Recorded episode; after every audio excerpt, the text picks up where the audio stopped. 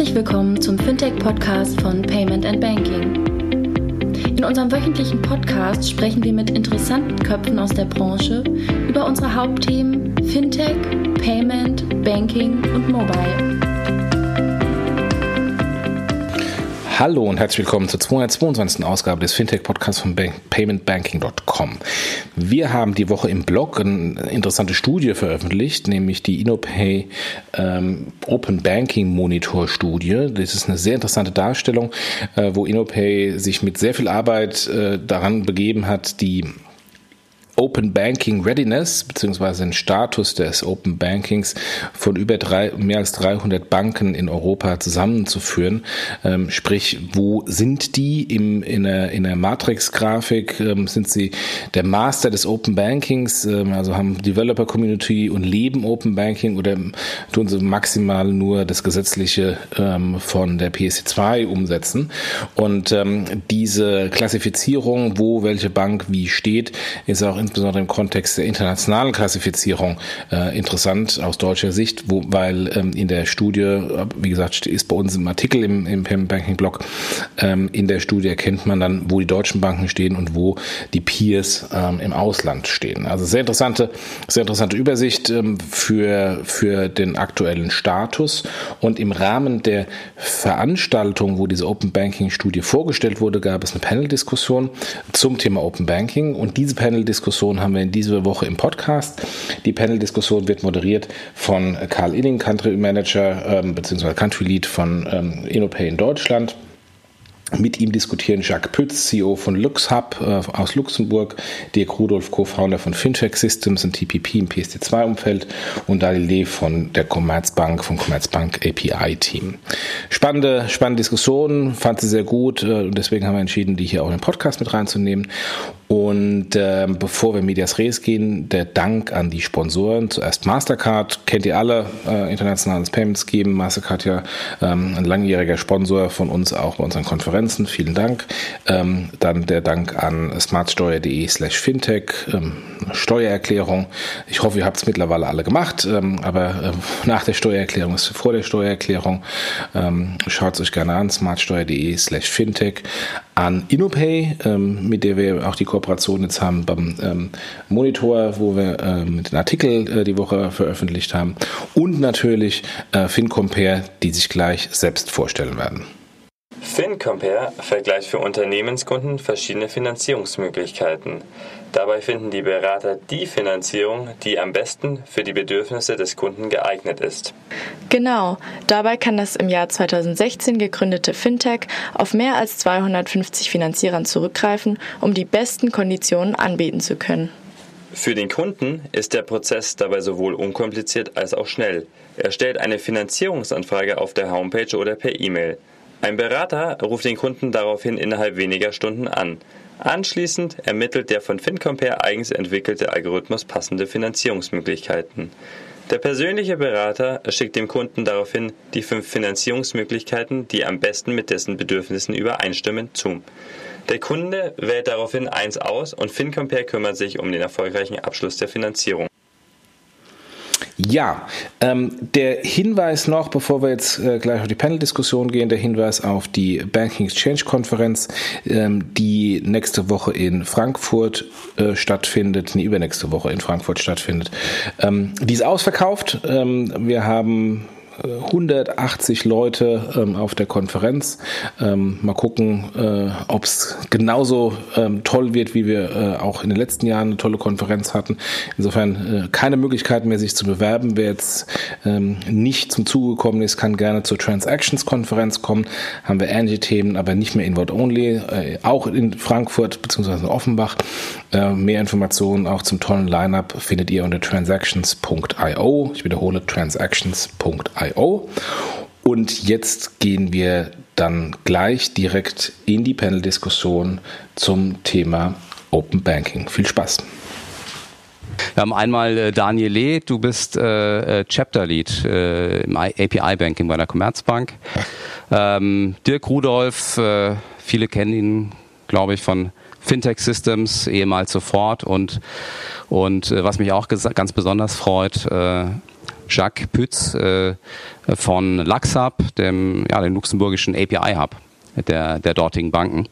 Äh, auch eine ganz interessante Perspektive. Ich würde vorschlagen, wir starten, machen wir einmal eine kurze Runde. Jeder von euch äh, erklärt kurz, wer er ist, äh, was ihr genau macht, was eure was euer Unternehmen macht äh, oder beziehungsweise euer Department, in dem ihr dazu, äh, in dem ihr äh, ja, tätig seid. Daniel. Ja, erstmal vielen Dank, dass wir hier sein dürfen. Also wie der Karl schon gesagt hat, Daniel Lehm mein Name. Wir heißt, mein Kollege ist noch da, Paul Higgins. Wir sind beide von der Commerzbank und wir arbeiten da am Thema API Banking. Meine Rolle da ist Chapter Lead. Was heißt das? Ein Chapter Lead ist zum einen disziplinarisch für ein Team verantwortlich. In meinem Falle habe ich quasi eine Mannschaft, die für das API Design bei uns zuständig ist. Und zum anderen arbeite ich auch operativ in einer sogenannten Zelle mit, also in einem Team, das jetzt in dem Falle für das Portal auch zuständig ist tatsächlich. Ne, das Portal, was wir uns kurz auch mal angeschaut haben, wo wir jetzt auch äh, vor kurzem einen Relaunch gehabt haben, weil wir es selber nachgebaut haben, äh, zumindest ähm, das interne erst einmal und das externe wird dann noch bis Ende des Jahres auch noch gelauncht werden. Ja, und zum anderen sind wir auch bei uns in der Zelle dafür verantwortlich, dass wir das Thema Education vorantreiben innerhalb der Commerzbank, innerhalb unseres Unternehmens, aber auch nach außen hin und ja, freue mich auf die auf die Diskussion hier, auch auf den Austausch im Nachgang und äh, vielleicht darf ich noch den einen oder anderen von euch kennenlernen.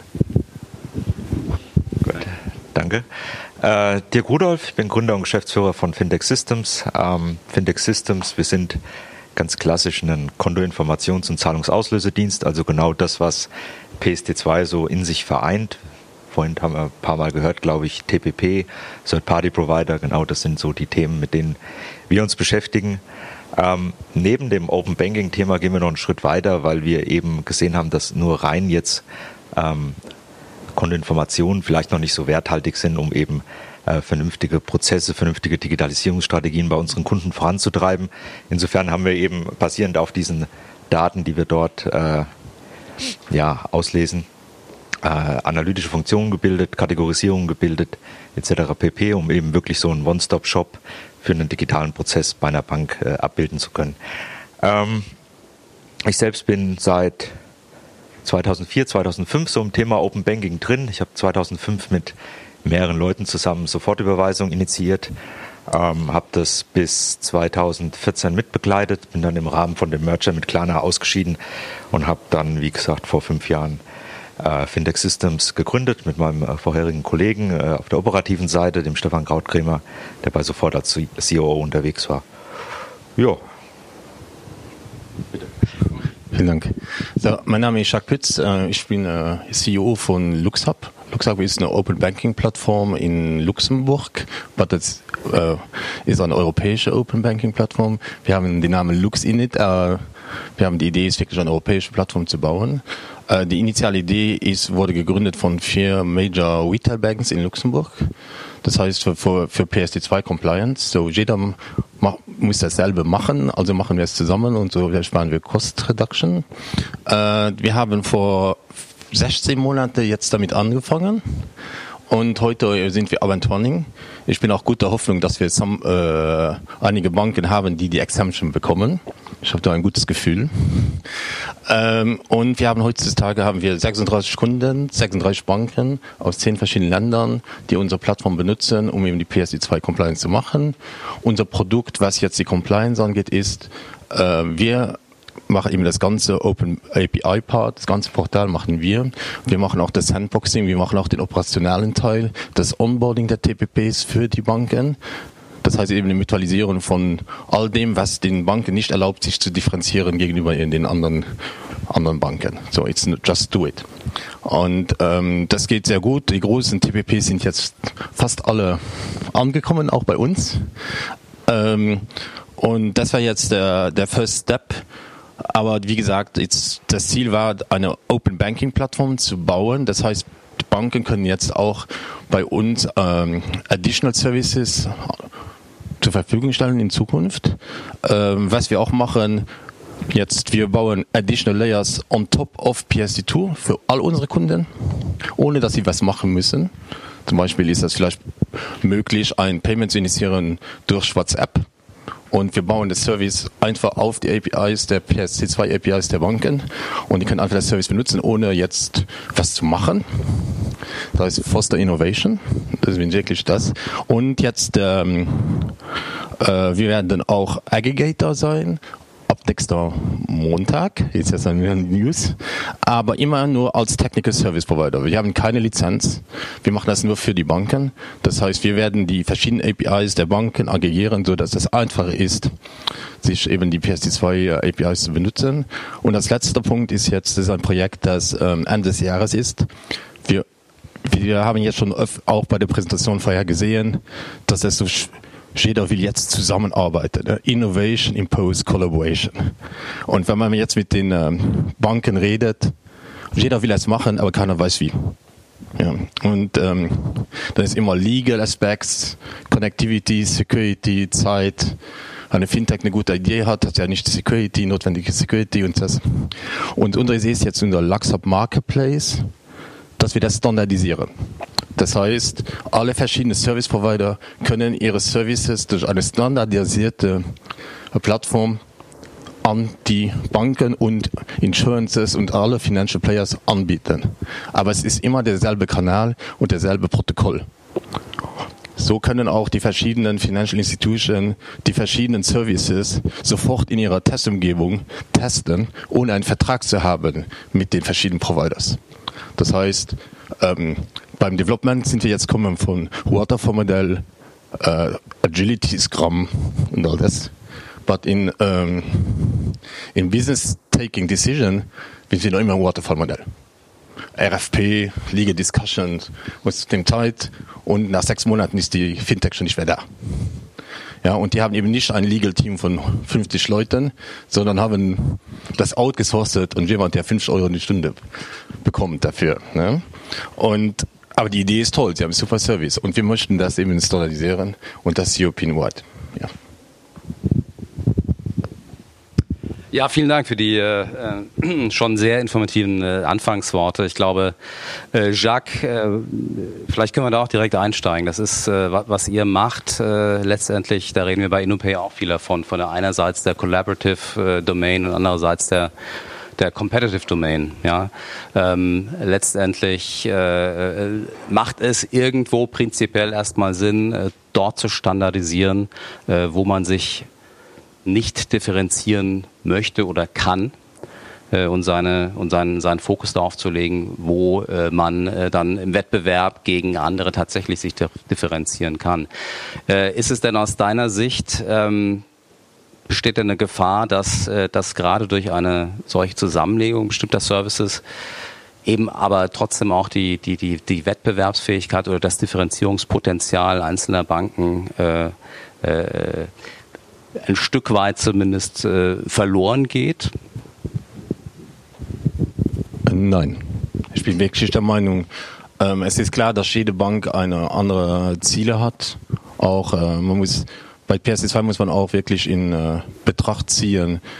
PSD2 ist für alle Banken, Corporate, Private Banks und auch Retail Banks.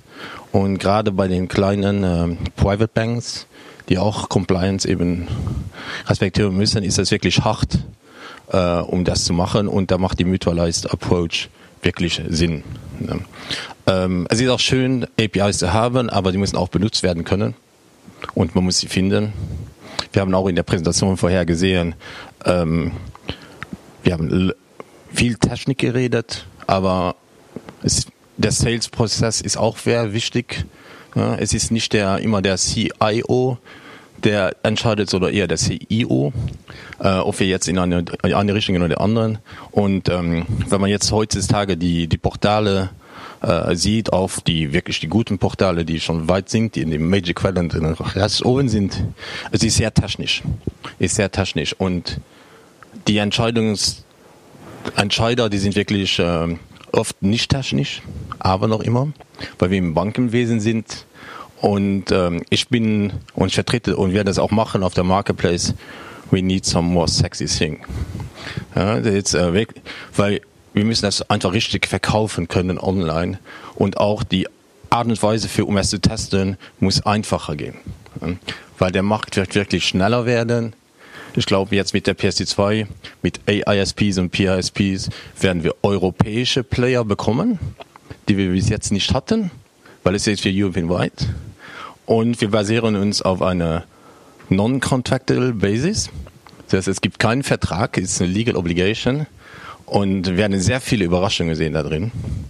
Und die Banken im Allgemeinen, die wollen alle was machen, die wissen aber nicht. Das ist ein bisschen wie die Spice Girls. Tell me what you want, what you really want. Und sie wissen das öfters nicht. Ne? Und auch im Senior Management, sie wissen alle, dass sie was machen müssen, aber nicht was, weil im Ende ist das, man muss die Kultur ändern. Und gerade wenn man jetzt da schnell was machen möchte in dem Open Banking, ist die mutualisierte Art und Weise wirklich der richtige Weg, glaube ich. Ja, extrem spannender Ansatz. Äh, Dirk, äh, vielleicht du hast äh, ab und zu hast, äh, geschaut, ab und zu genickt. Was, äh, was, ist, was, ist, was ist deine Sicht dazu? Und ist das, äh, wäre das in Deutschland vielleicht auch ein Modell in irgendeiner Art und Weise?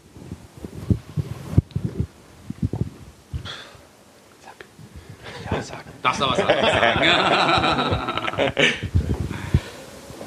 du musst auch nicht speziell auf die Frage antworten. Hast du eine Meinung dazu? Dazu vielleicht erst. Ich höre mir erst, erst gerne erst deine an. ich habe ehrlicherweise gerade keine Meinung dazu. Die Frage, ja, ja, gerne Daniel auch. Also grundsätzlich denken wir auch, dass das Thema Open Banking, äh, auch die Öffnung nicht nur die regulatorische, sondern auch die standardisierte sehr wichtig ist. Also die Frage auch, ähm, brauchen wir mehr Regulation? Sollte das ausgeweitet werden? Dann äh, würden wir gerne erst einmal die Frage beantworten, ist es wirklich die Regulatorik, die wir mehr brauchen? Oder da auch vielleicht mehr die Standardisierung? Deswegen ähm, stimme ich da auch meinem Vortrainer schon sehr zu, ja. ja. Es war jetzt keine Absicht, dich vorzulassen. Ne? Aber in der Tat, Standardisierung ist eine tolle Sache. Und äh, heute ist einfach Standardisierung nicht gegeben. Es ist so unterschiedlich ausgelegt, wie diese ganzen Sachen umgesetzt wurden, ähm, jetzt auch allein innerhalb der Berlin Group. Es ist äh, nicht davon zu reden, dass man eben eine ähm, Schnittstelle implementiert und man hat irgendwo, wie viel waren es vorhin, 67 Prozent aller Banken. Äh, es ist doch sehr fragmentiert und sehr unterschiedlich und auch leider zu unterschiedlich ausgelegt in der einen oder anderen Sache. Was ja auch ein, ähm, eine Tatsache ist, die, die, die euer Geschäftsmodell letztendlich äh, begünstigt und bislang begünstigt hat. Denn eine Sache, die ihr macht, ist ja sozusagen äh, das Ganze wie andere Player im Markt auch, äh, genau diese, diese Uneinheitlich Uneinheitlichkeit äh, äh, zu standardisieren oder zu aggregieren und vereinfacht zur Verfügung zu stellen. Ne? Ja, das ist richtig. Also letzten Endes, was äh, Fintech Systems macht, ist, wie kann man das sagen? Es ist im Endeffekt eine Plattform, die eine beliebige Applikation verknüpft mit ähm, beliebigen Bankkonten. Ja, und aber über einen, eine API, über einen Weg dazu. Und ähm, das ist eben äh, unser Geschäftsmodell, wie du schon sagst. Ja, das machen wir relativ lange schon. Und ähm, insofern, wir sind mit allem fein. Ja, wir können mit der Situation heute leben, wir können aber auch mit der Situation in der Zukunft leben. Ähm, mit was wir halt nicht leben können, ist mit unterschiedlichen Auslegungen oder mit äh, minderwertigen Datenbeständen, weniger Informationen, als wir vorher bekommen haben. Und das liegt weniger daran, dass äh, das ein Problem vielleicht für uns persönlich ist, aber es ist einfach ein Problem für unsere Kunden. Ne, wenn ich heute einen Kreditantrag habe und ich kriege den Namen nicht äh, in der Zukunft zurückgeliefert, dann kann ich den Kreditantrag mit einem Open Banking Ansatz nicht fahren. Und äh, das Tragische dabei äh, aus unserer Sicht ist, dass ähm, faktisch auf der, auf der Marktseite einer Bank ähm, die Vertriebsleute äh, das alles wollen und äh, sich darüber freuen, dass das geht oder dass das heute geht in der heutigen Welt. Und jetzt war ich letztens mit einem Essen ähm, und habe ihm dann gesagt, naja, also wenn das jetzt so kommt, wie es äh, kommen könnte, dann kriegst du den Namen nicht mehr. Und dann ist er faktisch aus allen Wolken gefallen, weil ähm, damit ist seine Digitalisierungsstrategie ad absurdum geführt. Und ähm, insofern glauben wir halt auch, dass häufig nicht innerhalb der Bank gesprochen wird. Ja, dass quasi so eine Marktseite vielleicht nicht mit den PSD2, Open Banking Teams, wie auch immer sie heißen in den Banken, ähm, wirklich kommuniziert hat, was ist der Use Case. Das ist zumindest unsere Haltung dazu erstmal. Ich sage noch einen, äh, einen Satz dazu, jetzt mit dem Namen. Das ist ein großes Thema, der Name. Weil im Open Bank, äh, in dem Berlin Group Standard ist bei den Accounts der Name nicht mehr da. Und das ist die große Diskussion. Ne? Ja, faktisch gibt es ein Namensfeld, um das zu ergänzen. Ähm, das wird aber unterschiedlich belegt. Es gibt Banken, zumindest bei unseren Tests haben wir das gesehen, es gibt Banken, die schreiben wirklich den Kontoinhaber rein. Es gibt aber auch Banken, die schreiben die Kontobezeichnung rein. Und ähm, es ist nicht richtig ähm, definiert und dann eben interpretiert, wie man es möchte.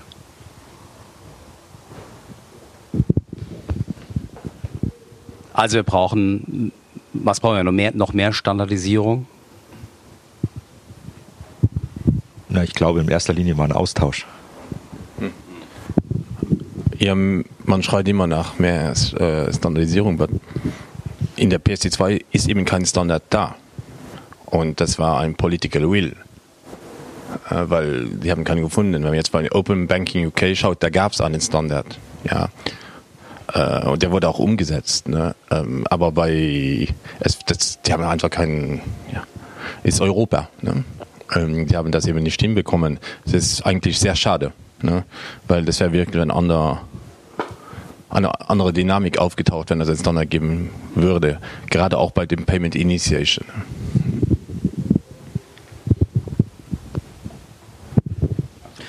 Ja, vielleicht noch ein, ein Satz dazu. Äh, du hattest ja noch gemeint, ne, Austausch und Standardisierung sind beides wichtig.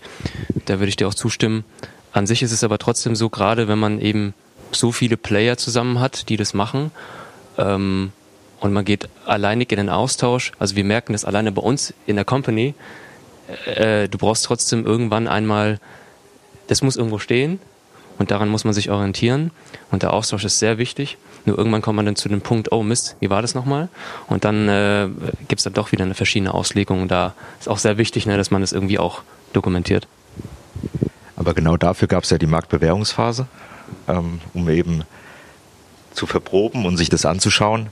Und jetzt eben in der Folge macht es meiner Auffassung nach total Sinn, dass man den Dialog sucht, dass man miteinander redet und dass man eben schaut, wo man, ähm, wo man weiterkommt und wie man schnell weiterkommt. Da gibt es ja jetzt auch Ansätze äh, bei der europäischen, bei der EBA, äh, um so einen Standard einzuführen danach. Also es ist neu und man muss auch immer bedenken, dass einige, äh, ja, Open Banking ist, äh, wir, müssen, wir arbeiten jetzt toll zusammen, ist nicht immer auch die Ansicht von jeder Bank. Ne? Und ähm, das darf man nie vergessen. Es sind noch immer, gerade die Banken, die wirklich noch Probleme haben, Strategien zu definieren, ist das aber noch teilweise ein Sweat, ne? weil die jetzt nicht richtig wissen, wohin. Und ähm, Ja, das ist, glaube ich, ein gutes Stichwort, äh, da nochmal den Schwenk zu machen auf, äh, auf das Thema, was wir auch vorhin in der Präsentation hatten. Open Banking, der Schritt nach oder über die PSD2 hinaus und, und Strategien. Was will ich? Was will ich als Bank eigentlich? Wie kann ich mich positionieren? Brauche ich es überhaupt? Äh, Frage an dich, Daniel, ist äh, vielleicht im ersten äh, einmal, ist, ist Open Banking für die äh, Commerzbank strategisch und, und was bedeutet es für euch? Wir haben verschiedene Rollen hier vorhin beschrieben auf der äh, oder Business Models auf der Consume API Seite, auf der Expose Seite. Also wie strategisch ist das Thema und wie genau äh, positioniert ihr euch? Also zunächst einmal ja, es ist sehr wichtig, um eine kurze Antwort mal zu geben auf eine kurze Frage auch, ja. Ähm, wie sieht es genau bei uns aus? Also zunächst einmal haben wir ja die übergeordnete Strategie, die da heißt Commerzbank 4.0 die wiederum die Kernelemente hat, dass wir zum einen einen stark, starken Fokus auf zwei Segmente haben.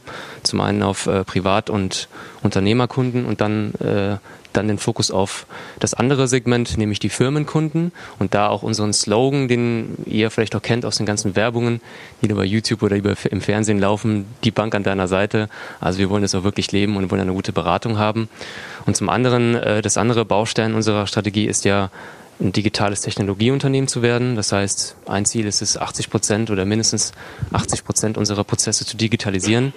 Für beides brauchen wir API und für beides ist das eigentlich für uns der erste Schritt für wirklich konsequentes Open Banking. Das heißt, von innen nach außen hinaus. Ja. Wie wollen wir das tun? Also letztendlich ist es uns sehr wichtig, das Thema sehr offensiv heranzugehen. Aber mindestens genauso wichtig ist es für uns auch, da absolut aligned mit Kundenbedürfnissen und Kundenwünschen zu tun. Also eben nicht nur so, wie wir es wollen, sondern auch wirklich zu wissen, was auf dem Markt abgeht, was der Kunde da wirklich haben will. Also das wäre die Art und Weise, wie wir das tun wollen. Und ja, vielleicht äh, konkret gesprochen, also es gibt sehr, sehr viele Ideen, Ideen die wir haben, aber äh, unser Ziel oder beziehungsweise in einigen Jahren sehen wir uns da schon irgendwie als Leader in Openness und idealerweise auch als Orchestrierer oder sagen wir mal noch einen Schritt davor, als Teilnehmer in einem digitalen Ökosystem und idealerweise auch als Orchestrierer eines äh, Ökosystems, so wie der Kollege vorhin auch schon so ein bisschen erwähnt hatte, was das bedeutet. Ja. Mit anderen Worten, ihr wollt, äh, klar, im, im InnoPay Open Banking Monitor oben, ganz oben äh, rechts auch stehen. Das, äh ähm, ihr seid auf einem guten Weg.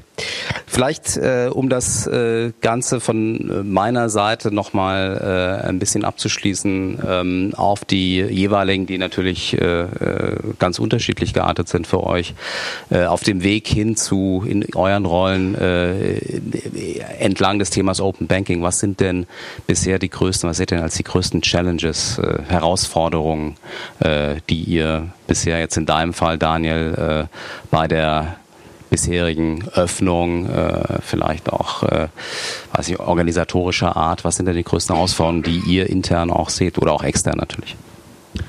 Okay, dann ähm, würde ich gerne mal zwei Themen erwähnen. Also zum einen ist es die gesamthafte Betrachtung von API bei uns im Unternehmen und zum anderen sind es auch die Changes, die wir momentan im Unternehmen haben. Ähm, bei der API, beim ATI-Thema ist es so, dass wir es momentan relativ zentralisiert durch unser sogenanntes Cluster, also quasi unsere Abteilung mit 80 Menschen das tun. Das heißt, es kommen Anfragen von den internen Kunden und dann machen wir das zusammen mit dem internen Kunden und entwickeln die APIs. Natürlich, wenn wir jetzt in Richtung Skalierung denken, dann ist es kein äh, zukunftsfähiges, tragfähiges Modell. Daher äh, die Richtung in dezentrale Entwicklung und dafür müssen wir einfach das Thema API ganz, ganz stark in die Bank bringen und noch und nöcher massieren, weil es ist einfach ein sehr großer Laden. Ähm, bei 40.000 Menschen ist es einfach sehr schwierig zu sagen, wir wollen gesamthaft äh, API machen. Also da haben wir eine sehr große Herausforderung. Wir sind aber auch schon auf einem guten Weg dahin. Also wir haben schon sehr vieles gemacht und das Thema ist auch schon sehr viel stärker präsent bei uns. Wir haben auch äh, gleichzeitig jetzt auch schon die ersten Schritte in Richtung ähm, Entscheidungen von oben herbeigeführt. Das heißt, ab jetzt läuft auch fast alles über API, beziehungsweise jede Entscheidung, wenn man eine neue Schnittstelle macht, muss jetzt über API geprüft werden oder auf API Möglichkeit geprüft werden. Und zum anderen, du hast es auch angesprochen, organisatorisch. Wir haben zum 1.7. einen sehr mutigen Schritt gewagt, nämlich dieses was ich vorhin so skizziert hatte mit Chaptern und mit Zellen und Cluster und und äh, ne, und Product Owner, das wollen wir jetzt wirklich bankweit machen. Das haben wir zum 1.7. faktisch getan, quasi als Big Bang, wo wir die ganze Zentrale auf diese Lieferorganisation überführt haben. Das ist ja, das war schon ein sehr sehr großer Schritt für uns auch ist bisher gut gelungen. Wir bei uns im API hatten das Glück, wir haben das schon seit zwei Jahren gemacht. Das heißt, wir hatten da ähm, keine große Änderung zum 1.7. Aber ich finde, das ist ein sehr mutiger und sehr guter Schritt. Und bisher hat es auch ganz gut funktioniert. Und ja, bei uns im, im, im äh, API-Cluster mit 80 Mann funktioniert es wunderbar. Gleichzeitig haben wir auch noch äh, ein Problem, das damals hieß, wir hatten eine sehr hohe externen Ratio, haben wir innerhalb von einem halben Jahr sehr stark mitigiert. Sind jetzt äh, von irgendwie über 80 Prozent extern auf unter 10 Prozent gekommen innerhalb von einem halben Jahr. Und das eben in dieser agilen Lieferorganisation und auch seitdem mit einem ähm, Zuwachs, kann man sagen, an Liefergeschwindigkeit. Danke. Ähm, Dirk, wir hatten eben schon über die, die Challenges, die ihr habt auf der, ich sag mal, auf der, auf der Marktseite, Stichwort Standardisierung haben wir eben schon besprochen. Ähm, wie ist denn bei euch als, als TPP Ihr wart eine der ersten, die äh, lizenziert wurden in Deutschland. Mittlerweile sind es äh, ein paar mehr und wahrscheinlich auch, ich glaube auch einige in der Pipeline. Wie sieht denn bei euch die, ähm, ihr seid, bietet einen White Label Service an. Wie sieht denn die Wettbewerbssituation aus deiner Sicht für, für eure Services aus?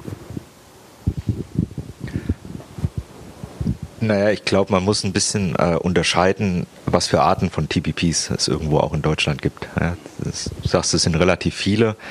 Ähm, ich glaube, es sind aber auch sehr viele, die einfach ein Produkt haben, was sie anbieten und wo sie sich dafür auch lizenziert haben. Ne? Welche PFM-Anbieter, die eben eine Kontoinformationstechnologie Lizenz sich geholt haben, damit eben nicht ein Dritter noch gegenüber dem Kunden irgendeinen Auftritt hat, sondern dass sie immer im Lead sind. Ähm, wenn ich jetzt mal mit dem deutschen Markt anschaue, dann gibt es vielleicht drei, vier Anbieter, die äh, eben White Label Services anbieten, wie wir das tun, sprich die Schnittstellentechnologie. Ähm, alles andere ist meiner Meinung nach ähm, wirklich produktbezogene Anbieter.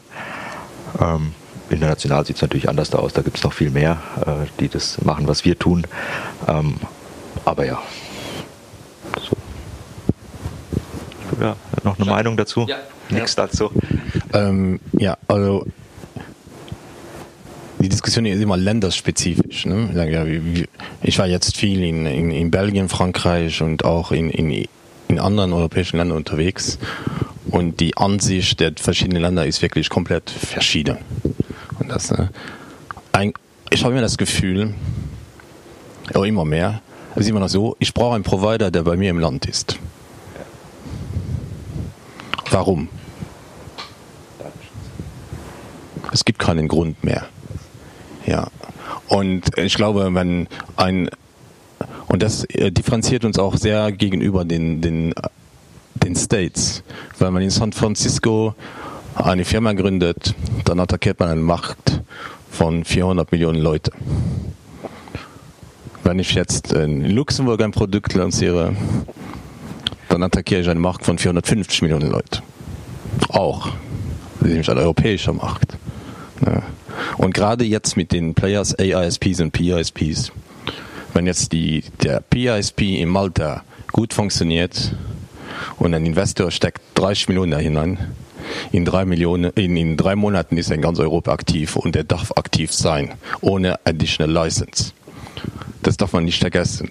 Aber weil ich aber komplett äh, damit einverstanden ist, mal auch mit den TPPs, mit den PISPs und AISPs, was man jetzt im Augenblick sieht, ist, hauptsächlich sind sie einfach nur Provider der Banken. Sie sind kein Challenger. Ja, Figo hilft auch vielen Banken. Andere Provider in, in Belgien gibt es auch, in, in Spanien überall gibt es. Aber immer der lokale Markt. Und unsere Ansicht von LuxHub ist, wir haben den Lux in einem Namen, muss jetzt noch mal schauen, ähm, dass man das europäisch ansehen muss. Weil auch, wie gesagt, jede Bank hat dasselbe Problem, aber auch jede Bank in all den Ländern in Europa hat dasselbe Problem. Und ist immer wieder eine typische nationale Reflexion, die wir in allen Ländern in Europa haben. Ich brauche einen Provider, der bei mir in der Umgebung ist. Aber wenn wir jetzt in API-based reden, ist das nicht mehr wahr. Ich kann auch einen PRIPS-Provider haben aus Irland, in Deutschland. Und ich kann auch einen KYC-Provider haben aus Belgien, der in Polen Service anbietet. Ja. Und ich glaube, gerade jetzt mit der API-Technology wird da die, der Markt wird sich komplett ändern dazu. Und das ist unsere, also wir sind wirklich ein Enabler für sowas. Wir sehen das dahin.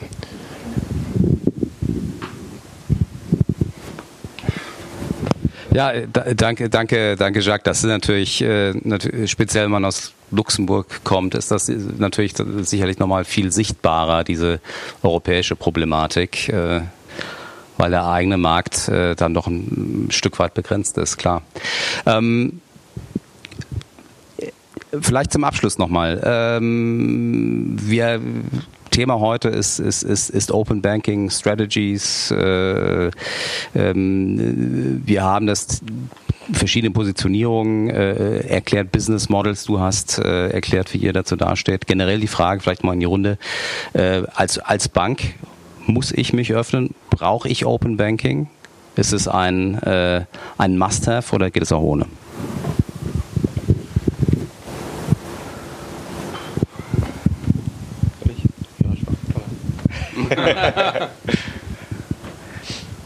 ich glaube einfach, es hilft. Man kann viel mehr ähm, Möglichkeiten sich schaffen, weil man muss nicht mehr aus sich selbst heraus irgendwas gären. Das mag jetzt bei äh, euch bei der Commerzbank gut funktionieren.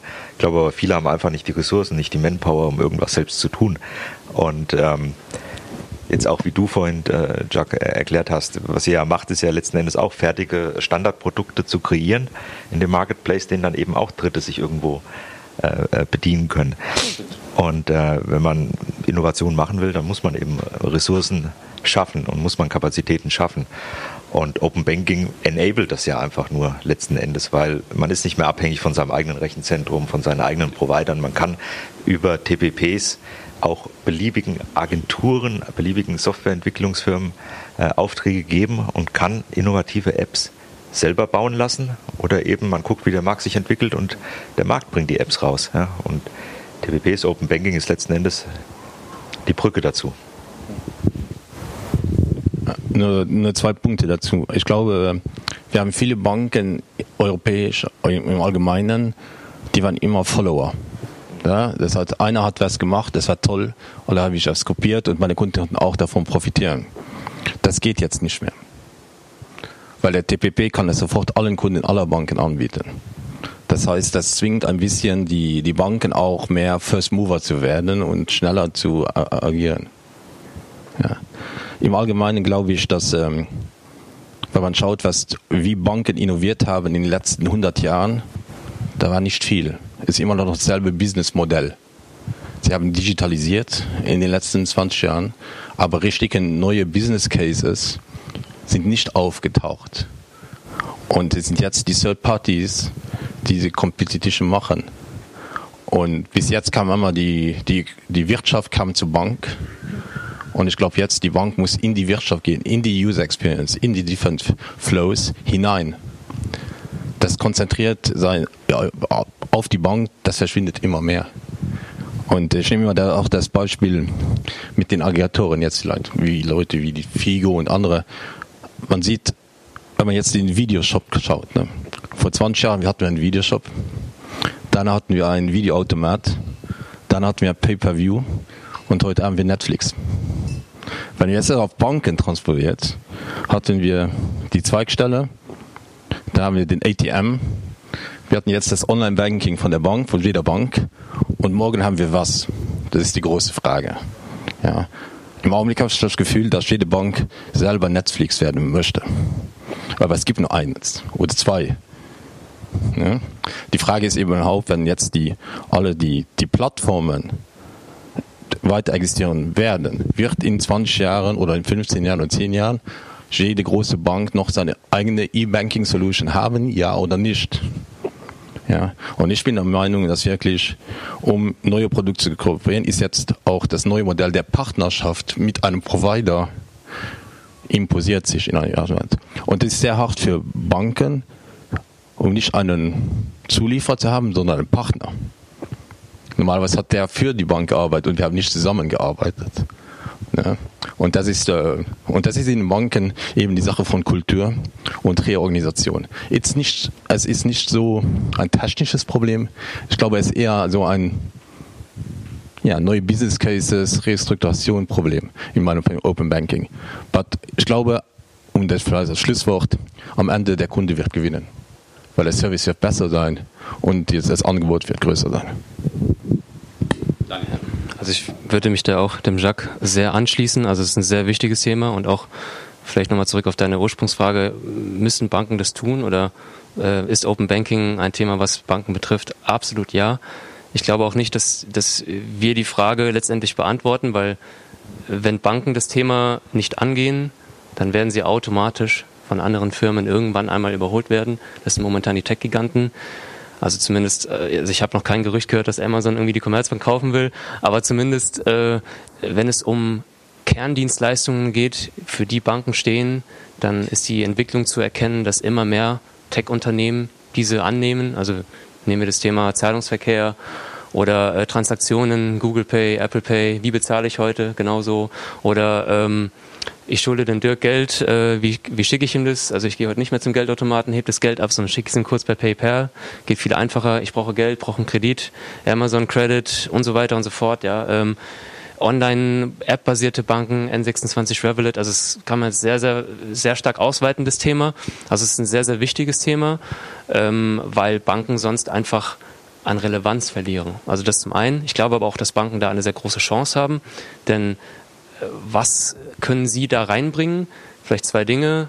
Vertrauen und Datensicherheit. Das sind Themen, wo jetzt zum Beispiel amerikanische Firmen nicht so ganz stark damit trumpfen können, wir aber schon. Also da haben wir unseren Asset, den wir reinbringen, aber den können wir nur reinbringen, indem wir connected sind, indem wir uns öffnen, indem wir in diesen Ökosystemen partizipieren. Von daher glaube ich, das ist ein sehr wichtiges Thema. Und anschließend an Dirks Punkt mit den Ressourcen finde ich auch sehr wichtig. Also man braucht natürlich Manpower zum einen, gerade wenn man von Banken spricht, also wirklich auch teilweise sehr große Unternehmen, die dieses Thema gesamthaft angehen müssen, die momentan mit ganz, ganz anderen Problemen beschäftigt sind, wie Niedrigzinsumfeld oder marode IT. Und dann vielleicht so diesen Blick für API, Open Banking dann auch ein bisschen verlieren mögen. Da ist es zum einen wichtig, dass man Leute hat, aber auch die Leute enabled, also die ausbildet, um es, wie wir vorhin so angeklungen haben, um das dezentral umsetzen zu können. Was wir momentan machen, ist quasi so eine Art massives Bildungsprogramm innerhalb der Bank, wo wir Leuten zum Beispiel Analysten, sogenannten Business Experts, denen helfen, eine Dokumentation, eine technische Dokumentation wirklich zu kreieren. Wir zeigen denen eben, wie REST funktioniert, bis hin zu, wie, wie, wie macht man ein API-Onboarding. Das ist auch sehr wichtig, dass das dann auch in die Bank weitergetragen wird. Und vielleicht so als Schlusswort, also ich denke, Regulatorik ist ja immer so, so ein Begriff, der was Zwanghaftes mit sich hat, der Enforcement. Ich würde es eher als eine riesige Chance sehen, dass Banken den nächsten Schritt und vielleicht auch sogar den übernächsten Schritt gehen und das komplett ihr Geschäftsmodell ändern. Und noch, also da ist so viel noch zu holen, gerade auch hier bei uns im deutschen Bankensektor. Deswegen an sich eigentlich äh, ein sehr spannendes Thema. Ja, äh, danke Daniel und äh, danke, danke Dirk und, und, und Jacques. Äh, extrem spannende Insights. Ich glaube, das letzte können wir äh, irgendwo subsumieren unter, es gibt kein Patentrezept natürlich für Banken im Zeitalter des Open Banking, aber jede Bank muss äh, darüber nachdenken wie sie sich positionieren kann, äh, muss sich in irgendeiner Art und Weise verändern, muss relevant bleiben und das äh, muss auf vielen verschiedenen Ebenen stattfinden. Das hat organisatorische Komponenten, äh, Mindset spielt eine Rolle und sich auf die eigenen Stärken besinnen, die du gerade, äh, Daniel, auch äh, erwähnt hast. Ja. Ähm, an der Stelle äh, würde ich, das hat man jetzt bisher nicht gemacht, aber würde ich gerne nochmal öffnen für, für die offene ja, Diskussion und, und Fragen aus, aus der Runde. Sollte es welche geben? Nee, alle. ich glaube, es wurde auch schon, äh, auch, auch schon sehr viel gesagt. Also nochmal danke an euch drei für die, ja, für die sehr informative Session. Ich glaube, das äh, äh, war, war sehr interessant für uns alle. Und äh, insofern der nächste Schritt äh, wäre einfach der, der nächste Wein. Und ähm, ja, Dankeschön.